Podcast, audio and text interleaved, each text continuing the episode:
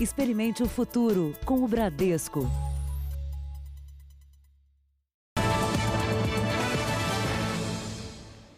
Olá, boa noite para você. Boa noite. O Jornal da Record começa com a história de um vencedor. O paciente mais velho do Brasil a se curar do coronavírus deixou o hospital hoje. O nome dele, seu Hernando. Ele tem 99 anos e é duplamente vitorioso, viu? Foi combatente na Segunda Guerra Mundial e agora derrotou o vírus que assusta o planeta. Com o gorro e a farda no colo, Hernando Armelino Piveta saiu do Hospital das Forças Armadas em Brasília e bateu continência.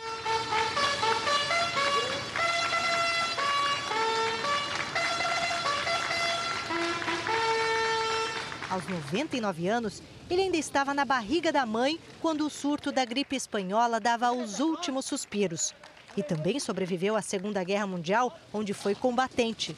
Infectado com a Covid-19, seu Hernando ficou oito dias internado e, segundo os médicos, não tomou cloroquina porque tem problemas cardíacos.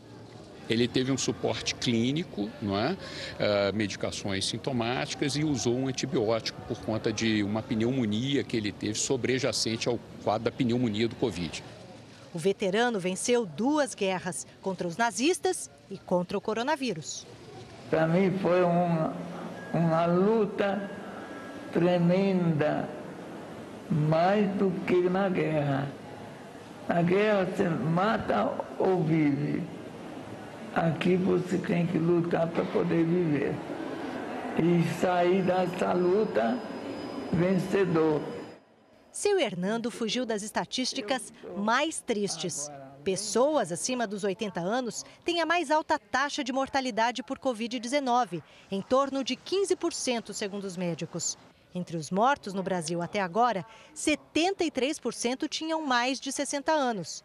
Além da idade, as comorbidades também influenciam nesse número.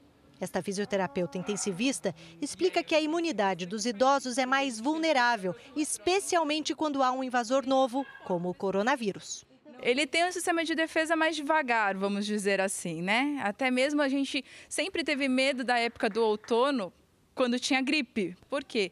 Porque o, o, sistema de defesa dele não reage tão bem quanto uma pessoa mais jovem. As chances de sobrevivência estão na saúde do idoso e também nos cuidados que ele vai receber se for infectado. O que determina a, a, sobrevivência desse paciente são três fatores. Ele em conjunto, então, como que ele era esse idoso, como eram os pilares dele funcional, nutricional, emocional, como que é a parte de comorbidades, quais comorbidades que chegaram a descompensar, ou se ele tinha uma ou três ou nenhuma comorbidade, e principalmente o sistema de saúde, qual o, atendimento, o pronto atendimento ele teve imediato. Dona Pilar, de 84 anos, pegou o coronavírus da neta. E hoje está fazendo 15 dias, né? Que o teste foi feito teste e eu estava com o vírus.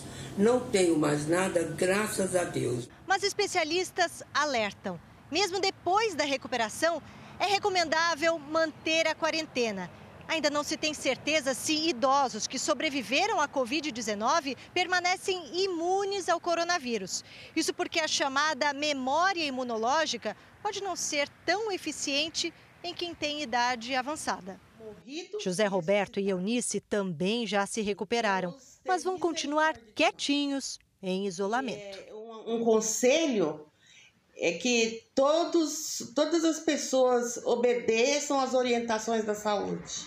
Fiquem em casa, é melhor. Veja agora outros destaques do dia. O país tem 25 mil infectados por coronavírus. Mais da metade já se curou. O governo avalia que o número de mortes será menor do que o previsto. Dois governadores anunciam que estão com coronavírus. Países da Europa retomam a economia.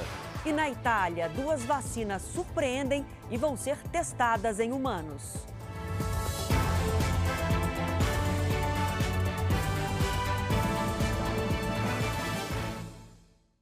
Oferecimento Bradesco, aprendendo a reinventar o futuro com você.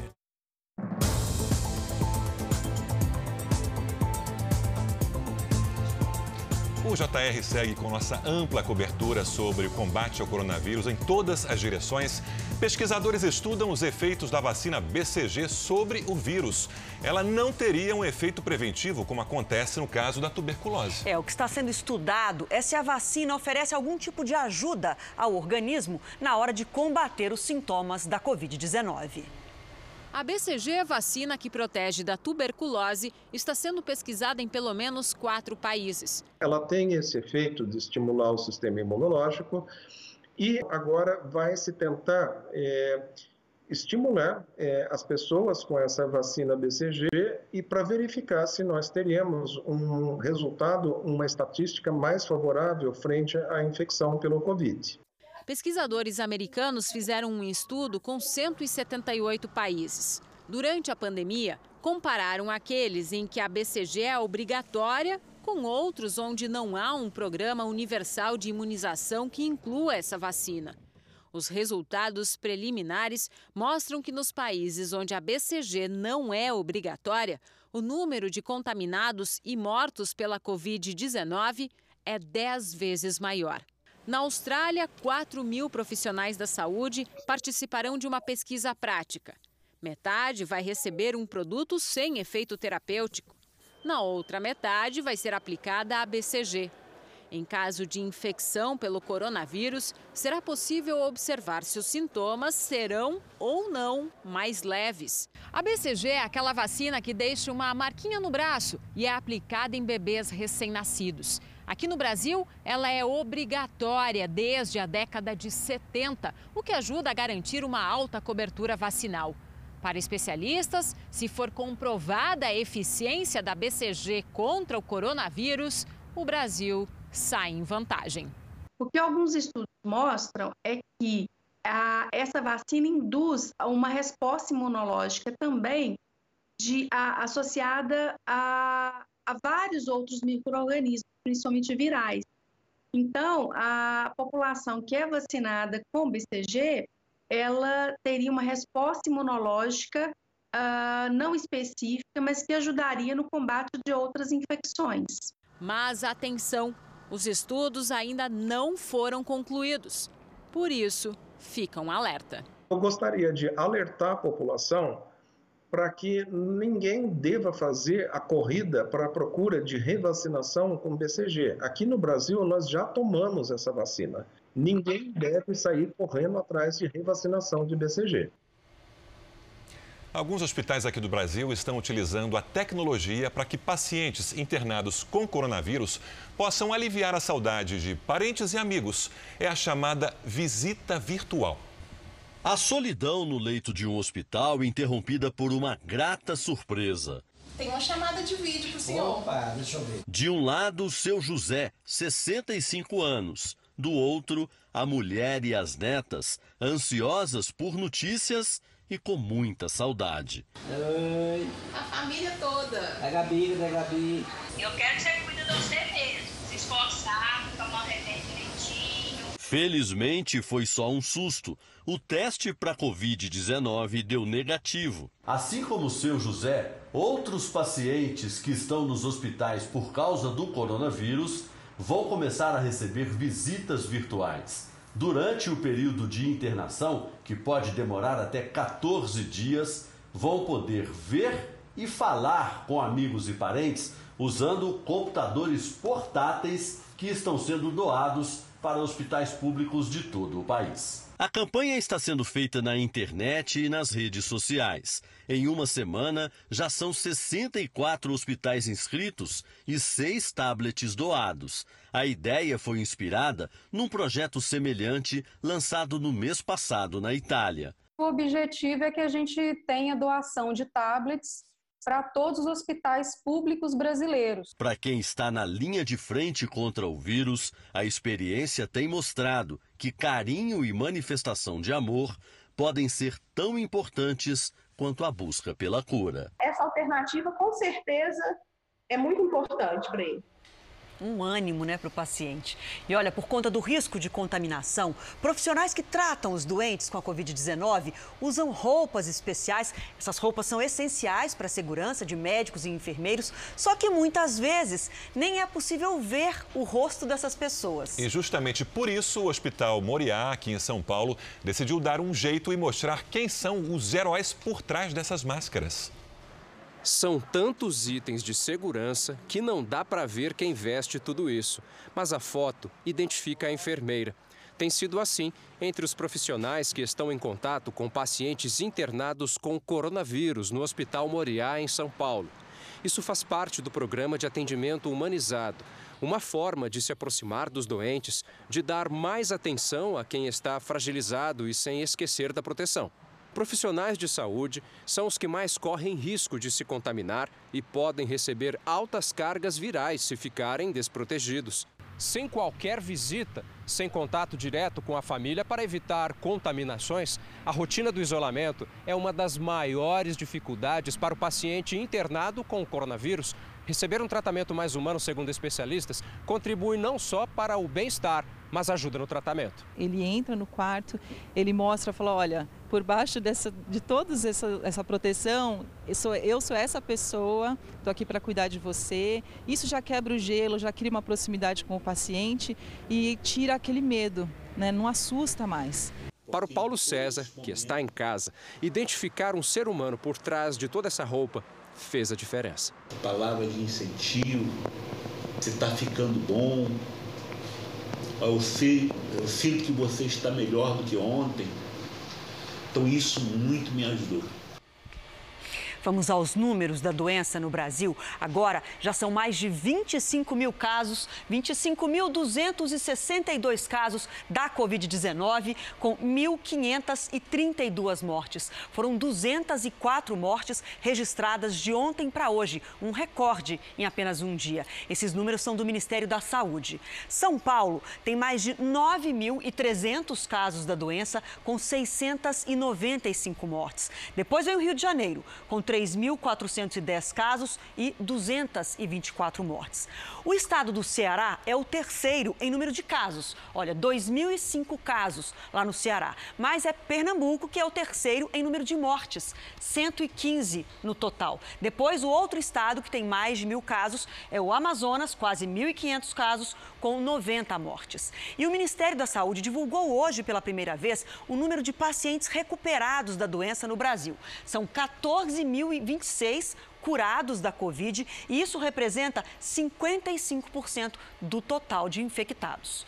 E começa amanhã uma grande operação aérea para trazer da China para o Brasil quase mil toneladas de equipamento de proteção individual para os médicos e enfermeiros. Vamos ao vivo até Brasília. A repórter Cristina Lemos, que acompanha a entrevista todos os dias para a gente, traz as informações. Boa noite, Cristina. É uma operação de guerra, né, para trazer tudo isso. Boa noite, Adriana. Boa noite a todos. Olha, imagine que para fazer todo esse material chegar da China ao Brasil serão necessários 40 voos. Muito bem, para que esse equipamento não fique retido por aí no trajeto, o governo brasileiro precisou elaborar rotas alternativas que passam inclusive pelo Oriente Médio e pela África. Quem bolou toda essa logística foi o ministro de Infraestrutura, Tarcísio Gomes de Freitas. Vamos ouvir o ministro. A gente está falando de 960 toneladas de equipamentos, né, que vão ser deslocados aí para o Brasil nas próximas seis, oito semanas. São 40 voos, é realmente uma operação de guerra que começa amanhã. De Guarulhos vai para a central de distribuição do Ministério da Saúde e daí a gente vai distribuindo para o resto do Brasil nas aeronaves comerciais, nos voos domésticos que nós temos, utilizando o espaço de porão dentro da malha mínima que foi estabelecida, até os hubs né, em cada um dos estados e de lá para outros estados pela via rodoviária. Também vamos usar, vamos contar com o apoio da Força Aérea.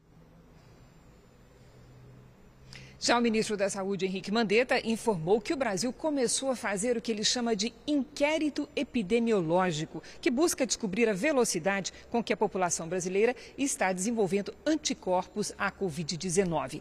Henrique Mandetta ressaltou a importância da chegada de todo esse equipamento que vem da China e da distribuição e aplicação dos testes, além da capacitação do pessoal do atendimento de frente dos agentes de saúde. Vamos ouvir o ministro. O nosso problema é com que velocidade que nós vamos passar isso com um sistema que claramente está com dificuldade de abastecimento e de ventiladores. Quando nós vimos esse conjunto de países de primeiro mundo que tem sistemas de saúde muito robustos caírem, é claro que o sistema de saúde brasileiro tem que ser extremamente zeloso para entender como que esse vírus vai se apresentar no nosso país. Né? É foco, disciplina e ciência. É delicada a situação do ministro da Saúde, Luiz Henrique Mandetta, que perde apoio de ministros e do presidente Jair Bolsonaro. E na área econômica, o governo anunciou um pacote de ajuda de mais de 120 bilhões de reais para estados e municípios. A movimentação política em Brasília começou cedo. O presidente do Senado, Davi Alcolumbre, usou uma porta lateral para entrar discretamente no Palácio da Alvorada. No café da manhã, ele e o presidente Jair Bolsonaro conversaram sobre como melhorar a relação do governo com o Congresso e falaram de projetos em tramitação, como o aprovado na Câmara, que prevê um socorro financeiro aos estados pago pela União.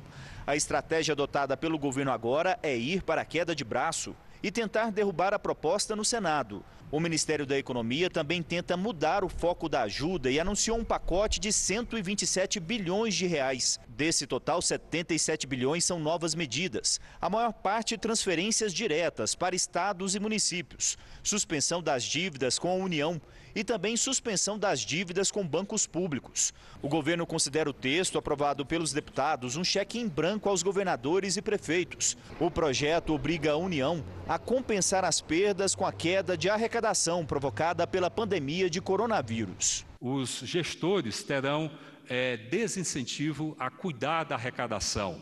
Então, é, e além disso, a não efetividade, sobretudo quando comparada com a nossa pro, proposta. Portanto, um incentivo perverso, podendo gerar é, um não zelo nas arrecadações, tanto para os estados quanto para os municípios, é, uma vez que toda a perda será compensada pela União.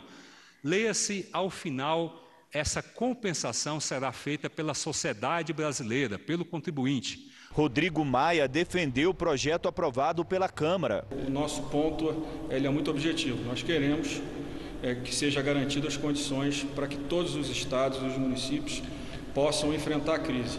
E o único ente que pode dar essa garantia a estados e municípios é a União, o único poder que tem as condições é, de emitir dívida, de emitir moeda. Hoje, aqui no Palácio do Planalto, foi realizada uma reunião do presidente com ministros. A avaliação do governo é que o número de mortes provocadas pelo coronavírus no país será menor do que o inicialmente esperado. Integrantes da equipe já pensam em formas de tirar o país da rota de um grande recuo econômico foi o primeiro encontro do presidente Jair Bolsonaro com o ministro da Saúde, depois das últimas declarações de Luiz Henrique Mandetta. O ministro entrou mudo e saiu calado da reunião. Segundo fontes, é visível que Mandetta é um ex-ministro no cargo. No fim da tarde, foi realizada entrevista coletiva. O governo anunciou que mais de 13 milhões de pessoas vão receber auxílio emergencial na próxima quinta-feira. O ministro da Saúde, Luiz Henrique Mandetta, estava presente as declarações foi uma forma de forçar um pedido de demissão? Não, não vejo, não vejo nesse, não vejo nesse sentido, não. Acho que é mais uma questão muito mais relacionada à comunicação, como a gente vai comunicar. Nada além disso daí, é trabalho mesmo que a gente está focado. O ex-médico Roger Abdelmaci vai cumprir prisão domiciliar durante a pandemia de coronavírus. Ele foi condenado a 173 anos de prisão pelo abuso sexual de dezenas de pacientes. A advogada de defesa, que também é mulher do ex-médico, alegou que, além da idade de 76 anos, Abdelmaci tem problemas cardíacos e respiratórios. A Justiça de São Paulo acatou o pedido, que vale para 90 dias. Abdelmaci não vai poder sair de casa sem autorização judicial. Vamos agora com a opinião do jornalista Augusto Nunes. Boa noite, Augusto. Boa noite, Adriana, Sérgio. Boa noite a todos os que nos acompanham. Desde o começo do isolamento social no Brasil, caiu bastante o número de roubos e furtos nas grandes cidades do país. Nenhuma surpresa. Como a classe média está trancada em casa e pobre não tem dinheiro para ser roubado, faltam vítimas. Em compensação, não para de crescer o número de homicídios e latrocínios. De novo, nenhuma surpresa.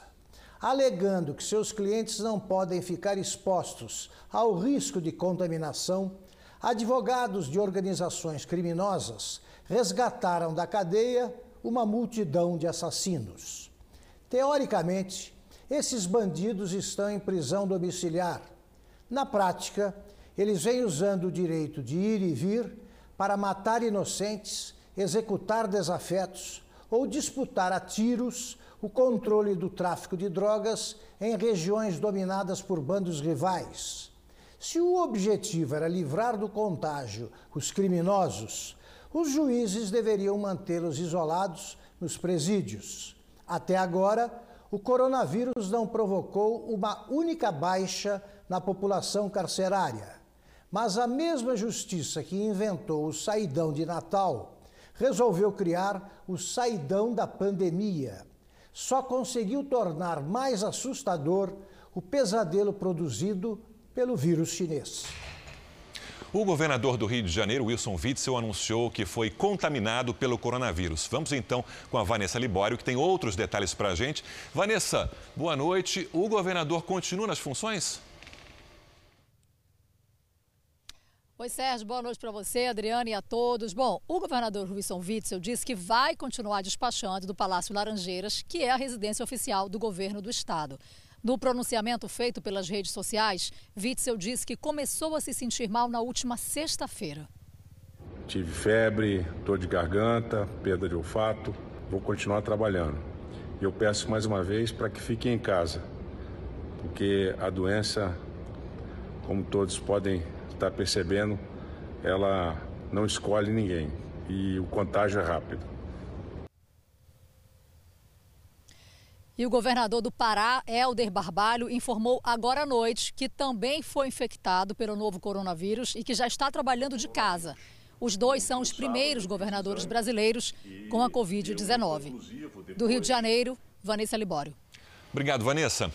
A OAB investiga a ação de guardas civis metropolitanos de Araraquara, no interior de São Paulo. É, a gente mostrou esse vídeo aqui ontem, ele foi divulgado nas redes sociais e mostra o momento em que os agentes civis agem com violência contra uma mulher que estava em uma praça. Um dia depois das cenas de violência, praça vazia. Ninguém usava o espaço público e também nem sinal de guardas municipais.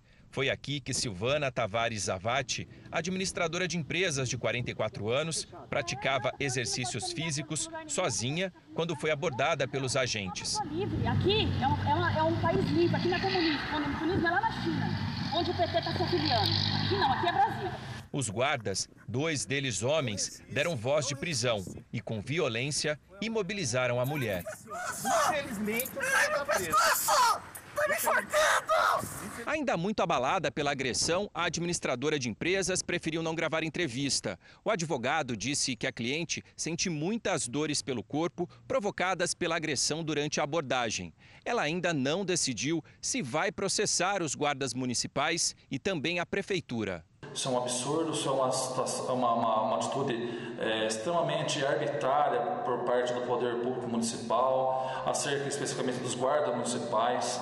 Silvana vai responder por desacato à autoridade e descumprimento do decreto municipal baixado em março pelo prefeito de Araraquara e ex-ministro Edinho Silva, do PT.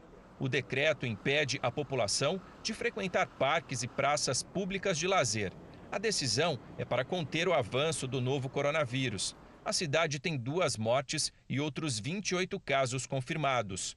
Os guardas municipais, que agiram com violência contra Silvana, seguem trabalhando. O secretário municipal de Segurança Pública disse que os agentes agiram de forma correta. Mesmo ao ser convidada para à delegacia, ela se recusou e desobedeceu a ordem legal do funcionário público que estava ali cumprindo a sua obrigação.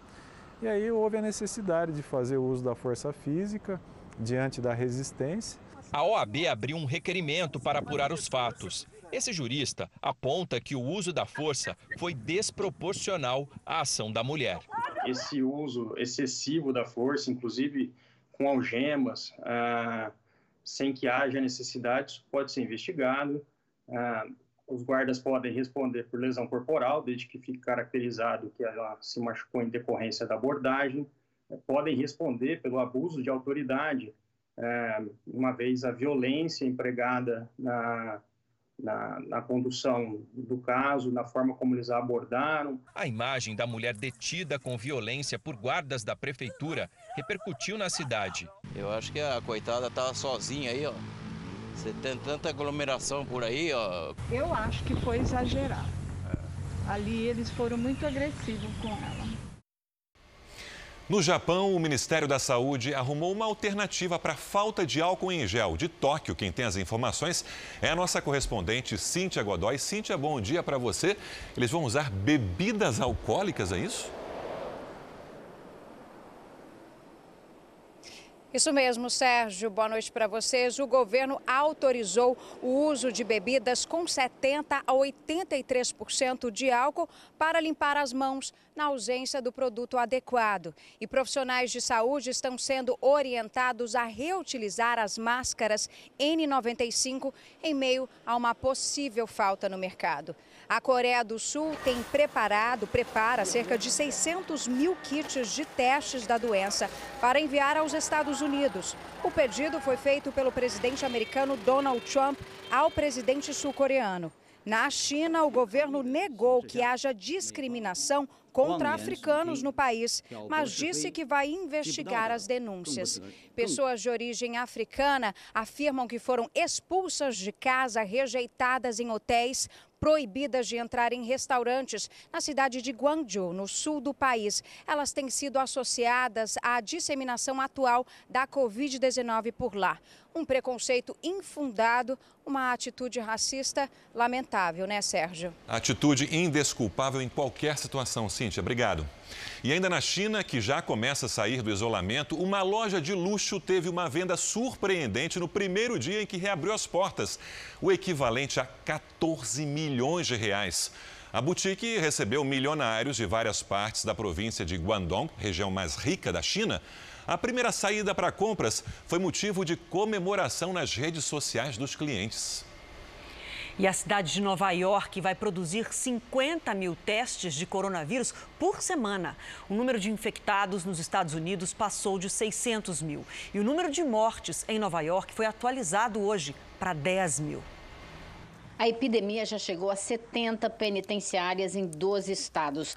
Com o sistema funerário em colapso em algumas regiões, Corpos são armazenados sem refrigeração dentro de quartos e depósitos dos hospitais.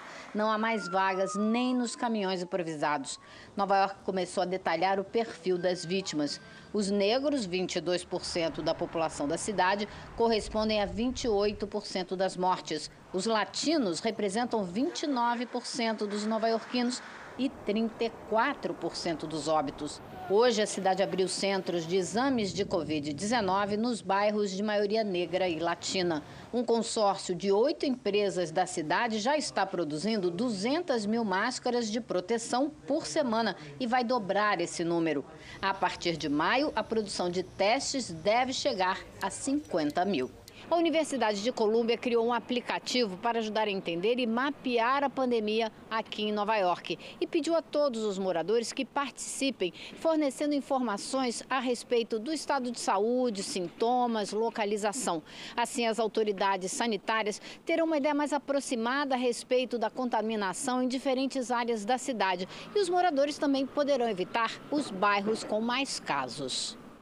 E agora vamos ao vivo a Nova York com a correspondente Luísa Vilela, porque o presidente Donald Trump anunciou agora há pouco que suspendeu as contribuições em dinheiro dos Estados Unidos para a Organização Mundial da Saúde. Heloísa, boa noite. O presidente explicou por que tomou essa dura decisão? Boa noite, Sérgio. Explicou sim. Ele responsabilizou a OMS pela pandemia, dizendo que a organização agiu de maneira equivocada com o coronavírus. O presidente também disse que os americanos contribuem com cerca de 2 bilhões de reais por ano para a organização, enquanto a China paga 10% desse valor.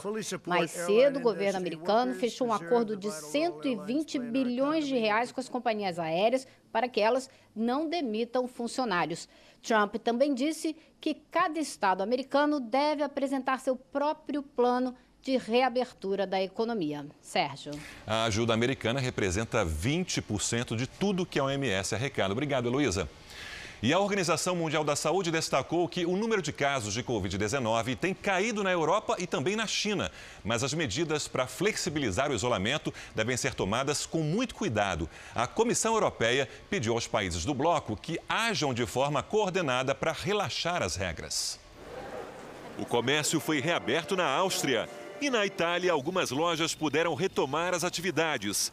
O país registrou o menor número de novos casos diários desde 13 de março. E pela primeira vez, a região da Basilicata não registrou nenhum contágio. A Espanha também teve o menor registro desde 17 de março. No Reino Unido, a quantidade de mortos passou de 12 mil, mas pode ser 15% maior, porque os óbitos fora dos hospitais, como em asilos, não são contados. A França teve o maior número de vítimas fatais dos últimos quatro dias, mas a quantidade de pacientes em terapia intensiva diminuiu pelo sexto dia seguido. Você vai ver a seguir regras rígidas para que todos cumpram as normas de distanciamento no Rio de Janeiro. E ainda hoje, milhares de pessoas procuram agências para receber auxílio do governo.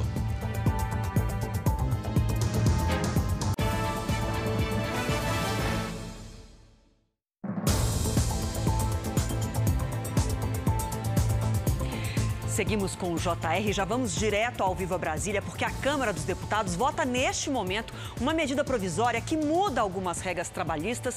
Quem fala com a gente agora é o repórter Clébio Cavagnoli, que tem os detalhes. Boa noite para você, Clébio. Oi, Adriana, boa noite a você, ao Sérgio e a todos. Os deputados ainda debatem a medida provisória do contrato de trabalho verde-amarelo. Na prática, ela flexibiliza o pagamento de direitos trabalhistas e contribuições sociais para facilitar a contratação de jovens trabalhadores com mais de 55 anos. Se ela for aprovada pelo texto, os contratos terão benefícios para o empregador, como redução de 20% para zero no valor da contribuição para a Previdência, redução na contribuição para o FGTS de 8% para 3%, redução no valor da multa multa de rescisão de 40% para até 20%. Isso se houver acordo entre o patrão e o empregado. Os contratos deverão obedecer a algumas regras, entre elas, ter duração de dois anos, com a possibilidade de prorrogação por mais dois, são válidos somente para novos empregados e apenas quem recebe até um salário mínimo e meio é que pode ser enquadrado nessa nova modalidade.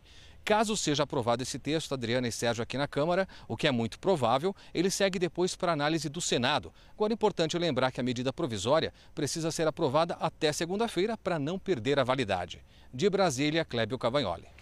Obrigada, Clébio. É uma medida para estimular a economia e é sobre os números da economia que a gente fala agora. O Fundo Monetário Internacional reduziu a previsão de crescimento global por conta da pandemia do coronavírus. Olha só, a previsão agora do FMI é de uma queda de 3% na economia mundial. É a maior retração desde a Grande Depressão de 1929, quando teve a quebra da Bolsa de Nova York. A queda na economia em todo o mundo, portanto, é de 3%, mas no Brasil é maior segundo a projeção do fundo, queda de 5,3% da nossa economia, ou seja, ela vai encolher. E a estimativa do FMI também em relação ao desemprego para o Brasil é que ele deve chegar a 14,7%.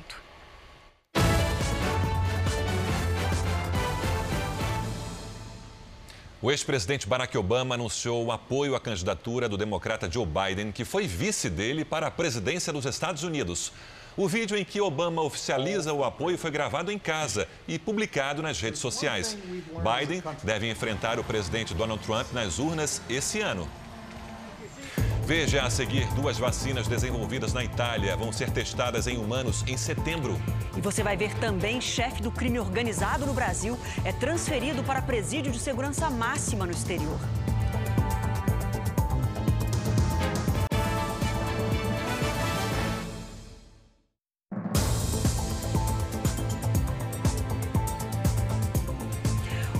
Principais líderes do crime organizado no Brasil foi transferido hoje para um presídio de segurança máxima na África. O traficante conhecido como Fuminho pode ser extraditado para o Brasil rapidamente. Algemado, o traficante tenta fugir das câmeras para se esconder. Era o que Fuminho sabia fazer bem. Foram 21 anos foragido, até ser preso em Maputo, capital moçambicana, numa operação conjunta entre as polícias do Brasil, de Moçambique e dos Estados Unidos. O traficante mais procurado do Brasil manteve o silêncio. Fala com o meu advogado.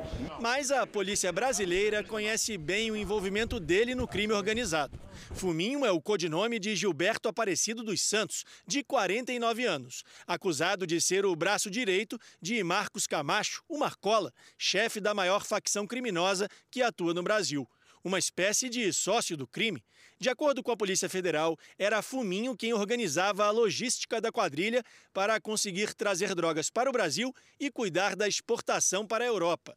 Segundo as investigações, Fuminho passou por países produtores de cocaína até ser preso em Moçambique, neste condomínio de luxo. Quando os policiais chegaram, Fuminho estava ferido, havia machucado o pé num acidente doméstico e não resistiu à prisão. O traficante foi transferido hoje para um presídio de segurança máxima em Maputo, sob um forte esquema policial. A partir de amanhã, o governo do Brasil tem no máximo 40 dias para formalizar o pedido de extradição do preso, que ainda vai ser analisado pela Justiça de Moçambique. Segundo as leis moçambicanas, um estrangeiro com drogas pode ser expulso do país. E a Polícia Federal Brasileira quer aproveitar isso para antecipar a data da extradição do traficante ao Brasil. Pelas leis de Moçambique, estrangeiro pego com droga possibilita a expulsão. Então é nessa seara, nessa, é, nesse objetivo que nós estamos trabalhando. Trazê-lo para cá pela modalidade de expulsão. Voltamos a falar sobre o avanço do coronavírus. A Prefeitura do Rio de Janeiro tornou as regras do isolamento social mais rígidas. Agora é um de cada vez. As compras nos supermercados cariocas só podem ser feitas por uma pessoa de cada família. Pegar fazer realmente isso, né, para ver se ameniza essa situação, né? Da próxima vez quem vem, é o senhor ou ela? É, mas provavelmente eu, não. o acesso limitado é uma das medidas da Prefeitura do Rio para evitar as aglomerações. Todo cuidado é pouco, né? O decreto que começou a valer hoje proíbe ainda o autoatendimento na padaria, obriga a distância de um metro e meio entre as pessoas nas filas e determina que os carrinhos sejam higienizados logo que o cliente deixa a loja. Gostei de chegar aqui no mercado e o carrinho já está higienizado. Eric tem serviço o dia todo. A gente faz novamente o procedimento para que o cliente continue tranquilo de qualquer forma. Quem descumprir as regras será multado. Precisa dessa colaboração. Acho que é um momento para todos é, colaborar e contribuir, né? As medidas tentam frear o avanço do coronavírus na capital. Em uma semana, o número de casos atendidos dobrou neste hospital referência da prefeitura para a Covid-19. Dos 50 leitos de UTI, restam cinco vagas. Outras 100 pessoas recebem cuidados em enfermarias. A unidade será a primeira a receber parte dos equipamentos médicos que chegam no fim do mês, vindos da China. Aviões enviados pelo governo federal vão trazer 180 toneladas de materiais comprados pela Prefeitura do Rio antes da pandemia. Entre eles estão 806 respiradores usados em UTIs e 3 milhões de máscaras. As curvas que nós temos mostram de que não, nesse momento, mantidas as condições de afastamento social que adotamos, não temos risco adiante de fazermos um caos na saúde pública municipal que é o objetivo, né? E os pesquisadores do Rio Grande do Sul querem fazer testes em massa para detectar o coronavírus. Com isso, os resultados vão servir para mapear de forma mais abrangente a doença no Brasil. Nem precisa sair do carro para fazer o exame. Basta uma gota de sangue coletado da ponta do dedo para garantir o resultado do teste rápido. Eu consigo identificar as pessoas que já tiveram contato com o vírus e já estão se encaminhando para o processo de imunidade e aqueles que ainda não têm nenhum uh, processo de imunidade ou iniciado, né, o completo. O projeto é coordenado pela Universidade Federal de Pelotas e outras 10 universidades gaúchas. Serão testadas pessoas em dois grupos. O primeiro, com aqueles que já fizeram o exame que coleta amostras de secreção do nariz ou garganta, tiveram resultado positivo para o novo coronavírus e querem testar a imunidade.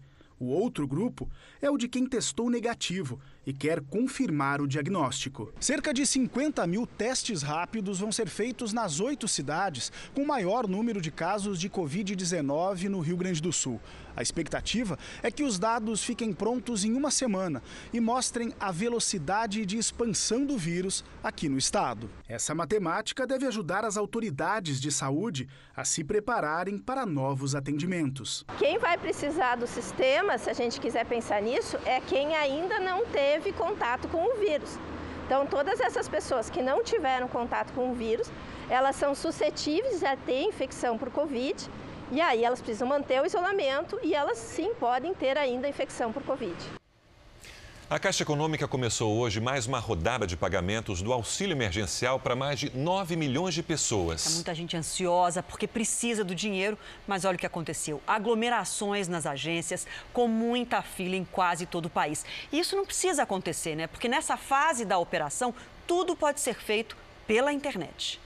Em Porto Alegre, a fila chegava a dar a volta na esquina. A movimentação também foi grande em Manaus, Belém e no Rio de Janeiro, onde centenas de pessoas se aglomeravam para retirar o benefício. Nós temos uma preocupação muito grande né, que as pessoas não fiquem aglomeradas em frente às agências. Então, nós demarcamos todas as agências com distanciamento de um metro né, de espera e, e, e as, os colegas da Caixa estão passando nas filas e informando, dando informação para que a pessoa não venha. A Caixa começou hoje mais uma etapa de pagamentos do auxílio emergencial de 600 reais. Mais de 9 milhões de pessoas devem ser beneficiadas em três grupos diferentes, que recebem por crédito em conta.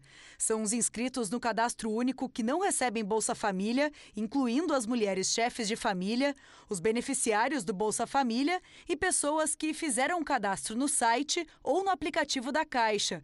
Os pagamentos devem ser feitos até a sexta-feira, dia 17. A Caixa também divulgou as datas de pagamento do benefício em dinheiro. Os saques vão ser liberados a partir de 27 de abril e vão até 5 de maio, de acordo com o mês de aniversário.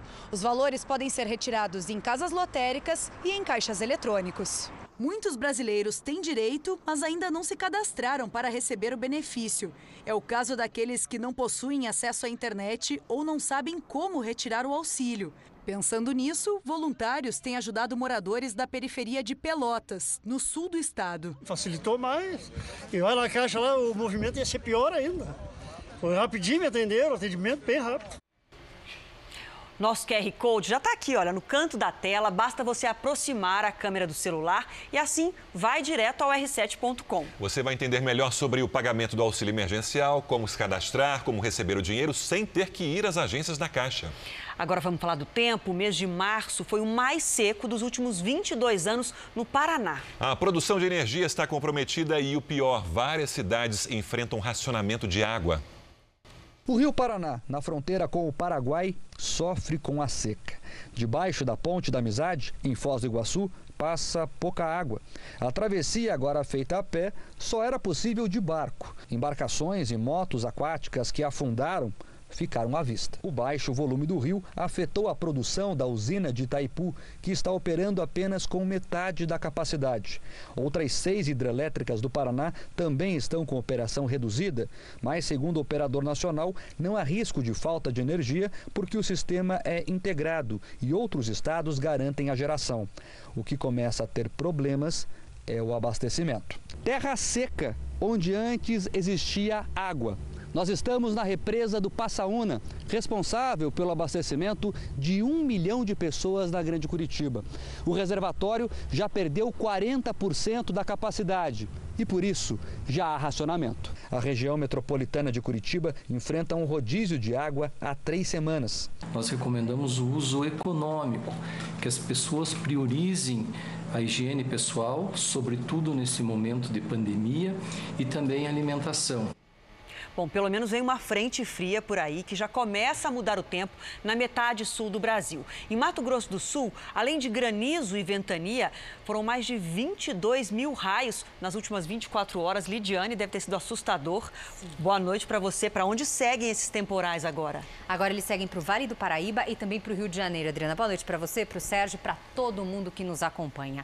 Olha, a frente fria avança pelo sudeste e nas próximas horas já atinge o estado fluminense. A chuva não deve causar transtornos, mas a ventania sim. As rajadas podem chegar a 70 km por hora no sul de Minas e no interior de São Paulo. E na região sul, o mar fica agitado com ondas de até 2,5 metros. e meio. Sol sem chuva mesmo entre o estado gaúcho e o interior de Mato Grosso do Sul. E o frio aumenta. Amanhã, mínima de 3 graus no oeste de Santa Catarina e de 2 nas serras gaúcha e catarinense com chance de geada. No sul de Mato Grosso do Sul faz 9 e no sul de Minas 10. Do Acre até a Bahia, previsão de pancadas à tarde. Em Manaus, máxima amanhã de 32. Em Fortaleza, faz 31 graus. Em Cuiabá, 33. Em BH, 26 e até 22 em Porto Alegre. Tempo delivery? Vamos. Temos. E vai para o Sandro Moretti, que é de Mossoró, no Rio Grande do Sul.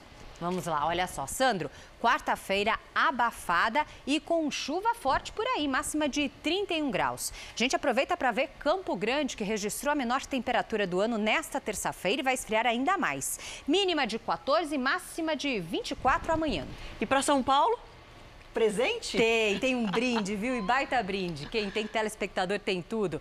Vamos falar de São Paulo, vendo as imagens do pôr do sol que o nosso telespectador Thomas Cavalieri compartilhou direto da zona oeste da cidade. Olha só que lindo. Amanhã o dia vai começar nublado, mas o sol aparece à tarde, mínima de 16, máxima de 23 graus. Lindo, Adriana. obrigada, Thomas. A gente aqui dentro não viu. Combinamos que amanhã a gente vai sair para dar uma olhadinha. É isso aí. Obrigada. Até amanhã, Adriana. E olha, um britânico de 99 anos arrecadou o equivalente a 7 milhões de reais para ajudar no combate ao coronavírus. O veterano de guerra Tom Moore propôs cumprir um desafio em troca das doações. Ele teria que dar 100 voltas pelos 25 metros do jardim da casa em que ele mora antes de completar 100 anos. O ex-capitão do Exército faz aniversário já na semana que vem. Mais de 24 mil pessoas já contribuíram e o dinheiro será revertido para o sistema de saúde público da Inglaterra. Na Itália, uma senhora de 102 anos recebeu alta junto com um bisneto de apenas dois. Pierina, Leonardo e mais nove parentes tiveram a Covid-19, mas eles estão bem.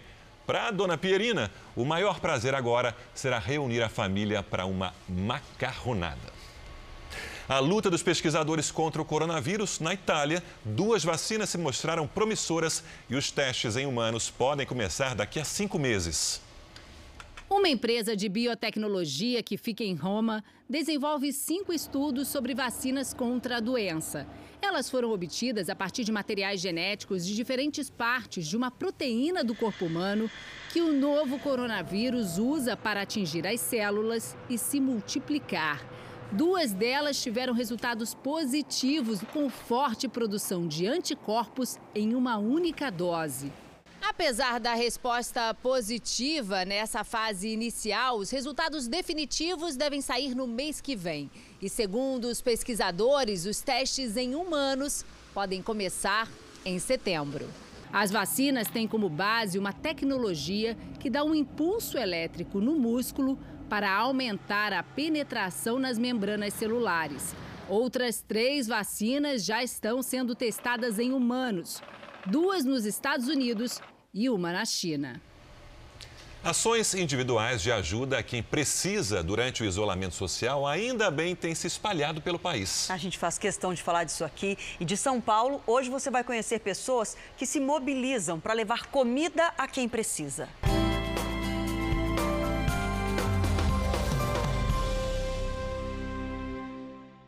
Dono de uma pequena agência de turismo no centro de São Paulo, Flávio ficou sem atividade por causa da quarentena. Em vez de olhar para os problemas fechado em casa, resolveu olhar para o desespero de quem vive na rua em meio à pandemia. Três vezes por semana, acompanhado por amigos, ele sai de carro e distribui esses kits. São 200 por dia, com sanduíche, biscoitos, frutas e água. A água a primeira coisa que eles querem, tomar água para matar a sede. Com a cidade vazia, o comércio fechado, esse é muitas vezes o único alimento do dia para quem vive nas ruas. A pandemia de coronavírus criou redes de solidariedade como essa aqui. O Flávio não faz tudo sozinho, não. Conta com a ajuda de muita gente, não só na distribuição da comida, mas em todo o processo de produção dos kits. Flávio pediu ajuda aos amigos nas redes sociais. 150 pessoas já fizeram doações dos mais variados valores. Teve gente, uma moça pediu desculpa que ela só pôde pagar 20 reais, porque ela estava desempregada. E teve o pessoal do trabalho onde ela trabalhava antes, né? Que sobrou uma. Eles tiveram um saldo de uma campanha que fizeram de Páscoa. E foi R$ 1.100 também que doaram para gente. Com 13 mil reais arrecadados, ele conta com a ajuda da esposa para organizar as compras. E os vizinhos, no salão de festas do prédio, se revezam para preparar os sanduíches e embalar os alimentos. São pessoas muito desassistidas, muito desassistidas, que não tem nem água para tomar, né? Então a gente fica muito feliz em poder ajudar pelo menos um pouco. Aqui foi o salão de beleza, num bairro nobre de São Paulo, que virou posto de arrecadação. Eva é a dona do cabeleireiro há 20 anos, mas foi criada bem longe dali, no Jardim Ângela, periferia da Zona Sul de São Paulo. Ela sabe que lá já há muitas famílias que não têm o que comer com a quarentena. Quando teve o decreto que a gente não poderia trabalhar, eu fiquei de fato muito preocupada, porque eu sabia que eles iam passar fome mesmo. Eva e um grupo de amigos recolheram doações e foram às compras. Montam as cestas básicas de comida, outras de produtos de higiene e mandam também botijões de gás para as famílias que estão à beira da fome. Eu agradeço por tudo. As doações que chegam são muito bem-vindas. Muito obrigado, que Deus abençoe um trabalho que vai continuar pelos próximos meses. É um grupo de amigos que se entrosou muito por essa missão de vida e a gente quer continuar com isso. E o Jornal da Record termina com essa corrente do bem. Meia-noite e meia tem mais Jornal da Record. Fique agora com a novela Amor Sem Igual. Boa noite. Pensa que é menos um dia de pandemia. Boa noite e até amanhã. Até amanhã.